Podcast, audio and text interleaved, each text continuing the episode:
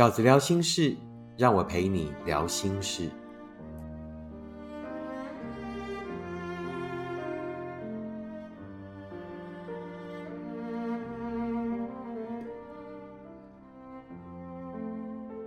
大家好，我是饺子。这一期饺子聊心事要跟大家聊的题目是重新出发，如何加强自信心？那这个题目呢，事实上就是来自一位读者啊，在这个脸书发给我的讯息。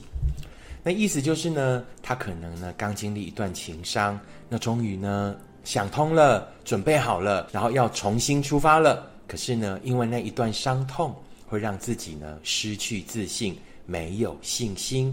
啊，于是就来问饺子说：“啊，饺子，那怎么办？我需要你的祝福，我需要你的加持，对不对？那我需要在重新出发的时候，让自己再补足一下信心。那针对这件事情，饺子哥想要跟大家沟通的观点有三个。第一个就是你要找的是那个懂得你的好的人啊，在感情里就是这样的。”绝对不要用上一段感情里面的标准来评断你自己。他抱怨过你的话，他说过你的缺点，他说过许许多多你做不好的事情。一个不能给你幸福的人。所说的任何事情都是没有参考价值的。你不是因他而生，好，你从来都不需要跟一个不想跟你一起努力、不想跟你一起创造幸福的人，好，你从来都不需要接受这样的人对你的人生指手画脚。他没有资格，好，他已经失格了。换句话说，保有你美好的本质，你的本质是为了那一个懂得你的好的人而存在的。好不好？永远记得这句话。不管你在感情里面遭遇了什么，遭遇了什么挫折，保有你的本质，保有你的美好。你的本质是为了那一个懂得你的好的人而准备的。所以，第一个饺子哥要跟你沟通的观点是什么？你要找的就是那一个懂得你的好的人。所以，你根本不需要调整，你根本不需要再准备什么，你根本不需要自信，你只要很安然而然的。保有你的本质，继续的努力往前走就好了。带着你的标配，对不对？你一出生的时候就拥有的那个特质，那就是上天给你的标配。你是独一无二的。而我们所有的人，条件以普世价值来讲，哦，有一些人可能大家公认条件好好哦，有一些人可能大家公认，嗯，条件可拜，有差吗？你们不都是要寻找一个懂得你们好的人，对不对？好，所以呢，第一，我觉得你是什么都不用准备的，你是不需要任何自信的，你是不需要任何加持的，你只要自然而然的去往前走，因为你要找的是懂得你的好的人，因为你要找的就是那一个懂得你的好的人。第二个饺子哥想要跟你沟通的观点是什么？就是你不必变得更好才值得被爱。我们很容易在上一段感情里面，因为对方的批评，于是就觉得哦，自己好像真的是不太好呢。啊，如果呢，你又很不幸的遇到了一个你爱他比较多，而且多很多的人，感情的抱怨就是这样，就是我爱你比较多，于是你对我的抱怨就可以成立；因为你爱我比较少，于是经常我的抱怨就会变成怎么样？你想太多了。对不对？你这个小题大做，没事找事做，你不必变得更好才值得被爱。如果你是从一段伤心刚走出来，你更无需做任何的进化。一段不能给你幸福的感情，你是不用在里面学会什么的。但你就会问饺子哥说：“啊，我什么都不用学会哦。”你唯一要学会的一件事情。啊，这是饺子哥提醒你，也拜托你一定要学会的一件事情。因为所有的感情的挫折都不是失败，而是学习爱最正确的管道。为什么？为什么会这样讲？他不爱我了，这段感情呢变成 nothing 了，我又回到原点了，怎么会不是失败？怎么会说我没有浪费时间，没有浪费精力？没有的，因为那就是我们学习爱的方式。我们只有在一次一次的除错里。这个世界上的人这么多，我得相遇多少人才除能除掉所有的错，然后遇到那个对的人？不是，不是在这个人里面除错，是自己。当我们遇到了一个不适合的人，当我们在那段伤心期间，我们就是应该要回到自己本身来。那是你唯一要学会的，从你的角度去思考。啊，我经历了这一段感情，这些波折，这些挫折，我有没有更确定？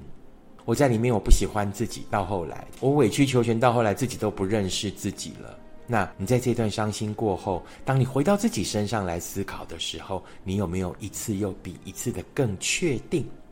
那我究竟想成为一个什么样的人？所以我就应该要去寻找这样的爱，好不好？你不必变得更好才值得被爱，你不必在那段感情里面从那个人身上学会什么。但是，我们可以在每一次的挫折之后，回到自己身上来反思：那我究竟需要什么？什么才是我真正需要的？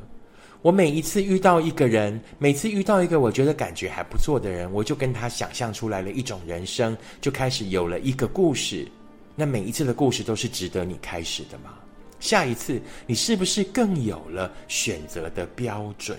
这个才是我认为每一个人在出发之前，你需要的不是自信，而是更清楚的自己。事实上，那也是每一段感情最终要送给我们的礼物。你只是失去了一个不爱你的人，但是后来你找到了最珍贵的自己。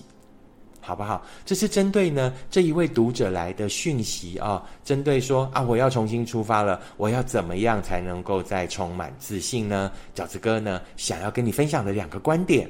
第一个观点是，你要找的是那个懂得你的好的人，所以你什么都不用改变。好，那第二个观点是什么？就是你不必变得更好才值得被爱啊！我们所有的人都不需要在那一份感情里面，在那一份伤心里面，从对方身上学会什么。对方可能觉得你的缺点，但你下一次遇到了一个对的人，可能那就变成你的特色。啊，我们反而真正应该学会的是更清楚自己。应该要的，更清楚自己想要的，然后从这里出发，好好的为自己争取，好好的去创造自己的幸福。最后，饺子哥想要跟大家分享的最后一个观点是什么？经常我们在走出来之后啊，我们还觉得好像好像还还缺一个东西。经常我们在走出来的路上啊，往往想要寻找很多很多很多的方法。啊，你就会问很多人看很多书。那事实上，有时候甚至是多数啊，多数的时候，你需要的并不是方法，而是时间。什么叫做你需要的并不是方法？因为方法你都知道了。好，如果你知道了所有的方法以后，你还是觉得啊，有一点举步维艰，我还是有一点没有自信呢。那么你需要的就不是方法，而是时间。好，先努力的往前走，在那个走的过程里面，好好的在时间里面沉淀啊，去看清楚自己真正的需求，好好的在时间里面去遇见，然后呢，去判断，去选择，到底啊，你接下来遇到的这一个人，这一份感情，是不是你真正应该要的？